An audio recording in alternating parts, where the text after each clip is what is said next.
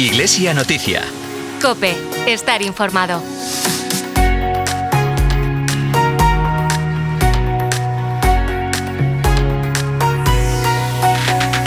¿Cómo puedo yo, en los ambientes en los que vivo, no un día lejano, sino ya ahora, en esta Navidad, ser un testigo de la luz, un testigo de Cristo?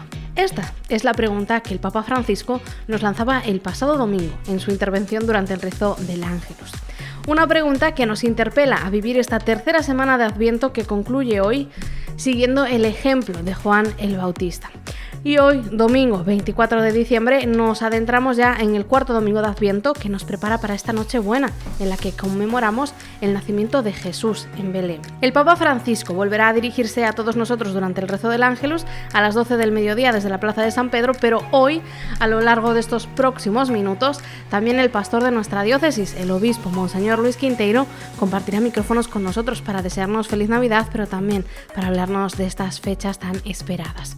Un saludo de quien te habla, de Carol Buceta y de todo el equipo que hace posible este programa de Iglesia Noticia. Comenzamos.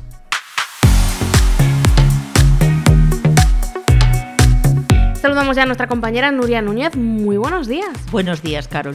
Comenzamos repasando algunos de los acontecimientos más destacados de los últimos días en la diócesis de Tuy Vigo. El domingo, en la capilla del Seminario Mayor de Vigo, Miguel Fernández, seminarista de la diócesis, recibió el rito de admisión como candidato a las Sagradas Órdenes. Este rito de admisión es el propósito público que los aspirantes hacen de recibir las Sagradas Órdenes ante el obispo diocesano. Posteriormente, reciben los ministerios de electorado y acolitado, que los preparan para acoger el sacramento del orden, primero como diáconos y después como presbíteros.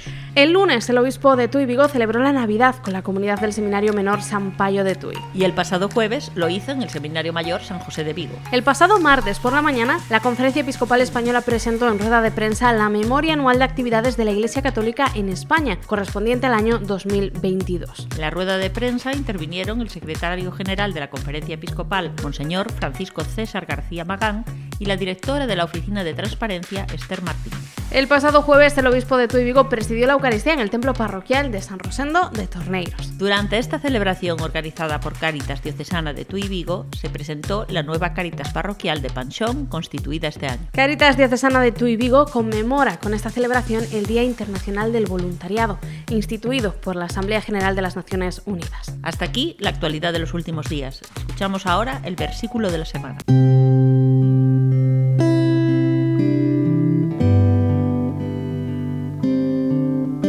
Invitámoste a orar no día de hoxe co versículo da semana. Hoxe, domingo 24 de decembro de 2023, proclamarase na Eucaristía o Evanxeo segundo Lucas, capítulo 1, versículos do 26 ao 38. Velaí que vas concibir no teu ventre e dar a luz a un fillo. Podes seguir a reflexión das lecturas en Spotify buscando Oracional Galego. Te lo contaba al inicio, hoy es cuarto domingo de Adviento, nos preparamos ya para celebrar la Nochebuena, es decir, para celebrar que Dios encarna en un niño en un pequeño pesebre en Belén. Y ante esta inminente buena noticia, nos acompaña el pastor de la Iglesia Diocesana de Tuy Vigo, Monseñor Luis Quinteiro Fiuza. Muy buenos días, don Luis. Hola, buenos días, Carolina, y a todos los oyentes. Don Luis, mi primera pregunta es así un poco recurrente, ¿no? Pero como insiste tanto el Papa Francisco, pues no, no, no puedo evitarlo, ¿no? Pero es preguntarle, pues, cuál es la imagen, cuál es la figura que a usted más le, le conmueve del pesebre. Son las tres imágenes principales de, del misterio, ¿no? Pero si me dices cuál me conmueve más, pues evidentemente el niño Jesús, claro. Es el niño que nace pobre en un establo en Belén. Ese niño que viene a redimir el mundo, ese niño que es el, Hijo de Dios, ese niño que es todo y que nace ahí humildemente en un pesebre, como siempre humildemente llega a nuestras vidas, ¿no? La verdad es que el misterio de Navidad pues se resume en ese, en ese pesebre en donde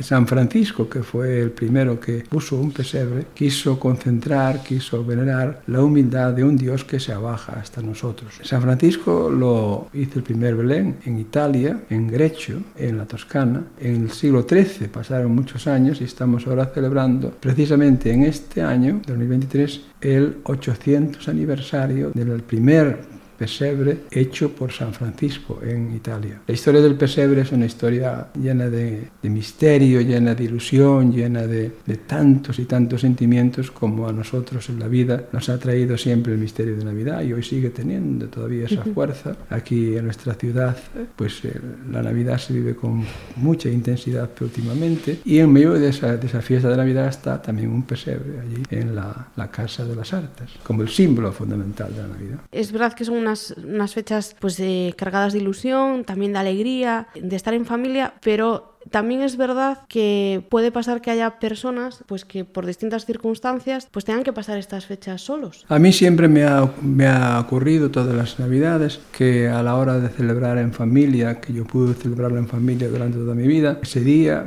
especialmente la Nochebuena, siempre me he acordado de las personas que por distintas circunstancias están pasándolo mal, solas, en un hospital, eh, abandonados, eh, pobres, enfermos, sacerdotes ancianos, personas que, que, han dado todo en la vida, que han sido todo en la vida, que han creado y dado sentido a tantas vidas y de repente pues puede que estén viviendo momentos de soledad tremendos. Y por tanto hay que acordarse de esa gente y no solamente acordarse mentalmente, sino que hay que intentar que no haya gente que tenga que pasar estas fechas sola. ¿no? Yo creo que en este sentido, gracias a Dios, se han hecho muchos intentos. También se procura llevar a las casas de mayores esta fiesta, se procura que todo el mundo la celebre con, con, alegría, también nosotros en nuestras familias procuramos también que los mayores participen. Es una fiesta que nos invita a todos a, a la fraternidad, a compartir, a darnos cuenta de que somos una familia todos y por tanto tenemos que pensar en aquellos que posiblemente haya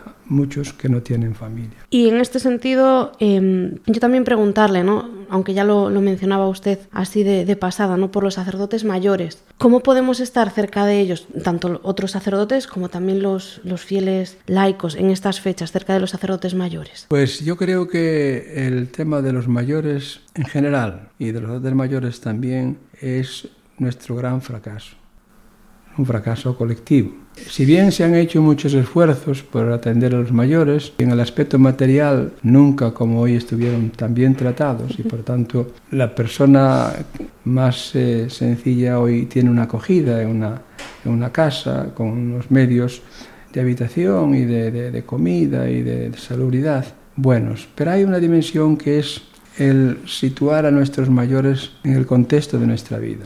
Y esto nos está fallando. Tenemos que reconocerlo todos, que en esto nuestra sociedad está fallando. No son los medios materiales, no son eh, los recursos humanos, es sencillamente nuestra sensibilidad para con ellos. Yo creo que nuestra sociedad hoy, por lo que sea, nos invita a, una, a un activismo frenético, a, estamos todos liados para aquí y para allá, y bueno, pues tenemos gente que ha sido fundamental en nuestras vidas y la tenemos abandonada. Y esta es una pregunta que nos tiene que hacer la vida a cada uno de nosotros, es decir, ¿qué hago yo respecto de los mayores, de mis mayores? A mí esta es una, una preocupación permanente en mi vida. Y a medida que voy siendo yo eh, más mayor, pues me doy cuenta de que es una realidad. Porque además hay otra cosa. Eh, a medida que uno va haciéndose mayor y uno tiene que hacerse mayor para darse cuenta de esto, todas las cosas que decían los mayores cuando éramos niños nosotros son todas verdad. Pasa que no, no aceptas eso hasta que lo vives en tu propia vida. ¿no? Es verdad. Sí, sí. Es verdad. Yo, yo, lo pienso al menos en lo que me decía mi madre cuando yo era pe pequeña y tal, pues ahora también lo, lo empiezo a vivir yo, ¿no? Sí, sí. Don Luis, se nos acaba el tiempo, pero yo sí que pedirle para finalizar pues un mensaje para todos los diocesanos y diocesanas de Tuy Vigo. ¿Qué les dice el obispo de Tuy Vigo en estas fechas navideñas? Pues les digo sencillamente lo que me diga a mí mismo. Eh, no caer en la rutina de las celebraciones nuestras es decir, no vivir la fiesta como si fuera un día más del calendario. No vivir las Navidades como si fuera una fiesta más de nuestra vida. Hay celebraciones que o las hacemos como Dios manda y recuperamos el sentido de ellas, o si no, nosotros mismos nos vamos deteriorando. Es decir, ya no en la cuestión espiritual, que también y fundamentalmente, pero sí en la dimensión humana. Cuando una persona entra en ese camino de la rutina, es tremendo. La rutina puede aparecer en cualquier cosa, en nuestra comida, en nuestra, nuestros encuentros con la gente, en la celebración de las fiestas, en la fe. La rutina es un peligro tremendo. Y yo creo que en estas fiestas había que pedir que no celebremos la Navidad como una rutina más. Pues, eh, Monseñor Luis Quinteiro, obispo de Tuy Vigo, muchísimas gracias por acompañarnos en esta mañana de domingo, pero sobre todo desearle muy feliz Navidad. Muchas gracias, Carolina, a ti y a todos los oyentes. Feliz Navidad.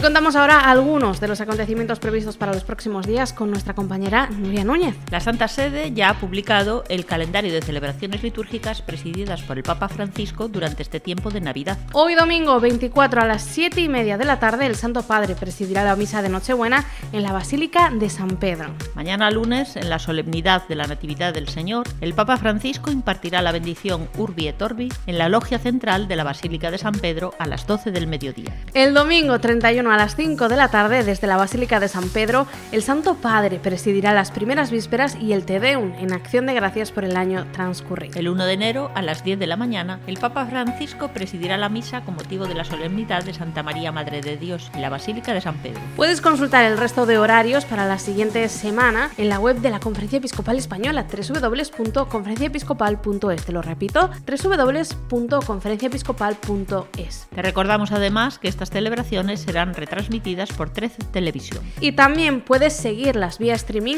a través del canal de YouTube de Vatican News en español.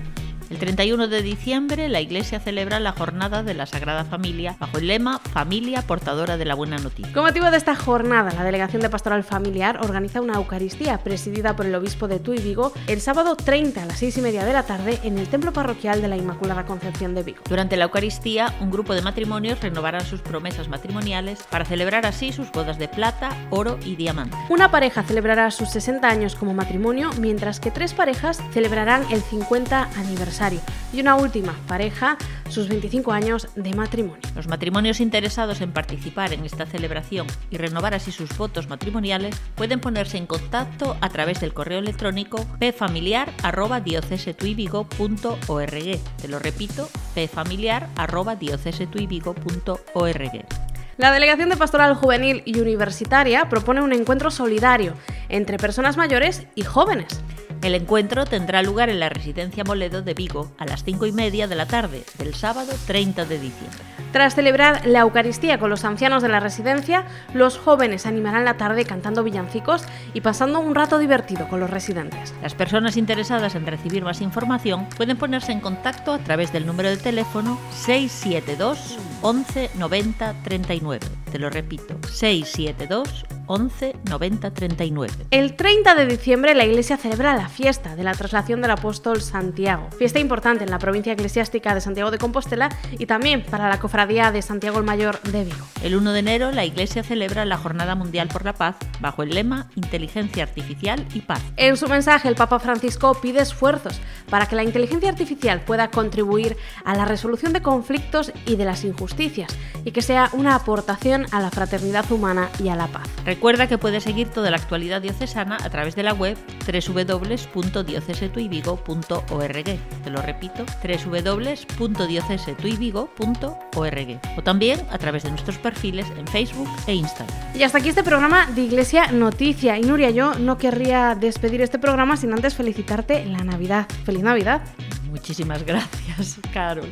Bon Nadal a ti también. Pues nada, hasta aquí este Iglesia Noticia y te recuerdo a ti que me escuchas que nos encantaría contar con tu colaboración. Envíanos las noticias de tu parroquia, Arciprestazgo Movimiento o cualquier otra relacionada con la Iglesia en tu y Vigo. Puedes hacerlo al correo electrónico medios. Nos despedimos con la canción Dios anduvo en pañales de los artistas católicos Pablo Martínez y Paola Pablo.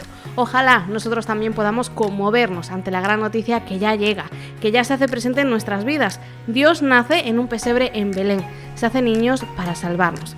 Continúas ahora en el fin de semana Cope con Cristina López Erlichting. Feliz domingo, hasta la próxima y muy muy feliz Navidad. Nuestro Dios anduvo en pañales.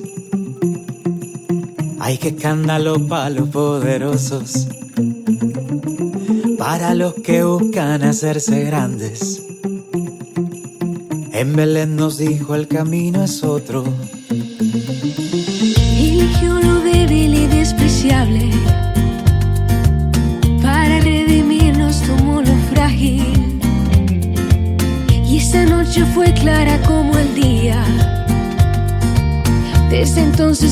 Su luz que guía. Muévele, ay niñito Dios que estás dormido. Déjame acunarte, ser tu nido.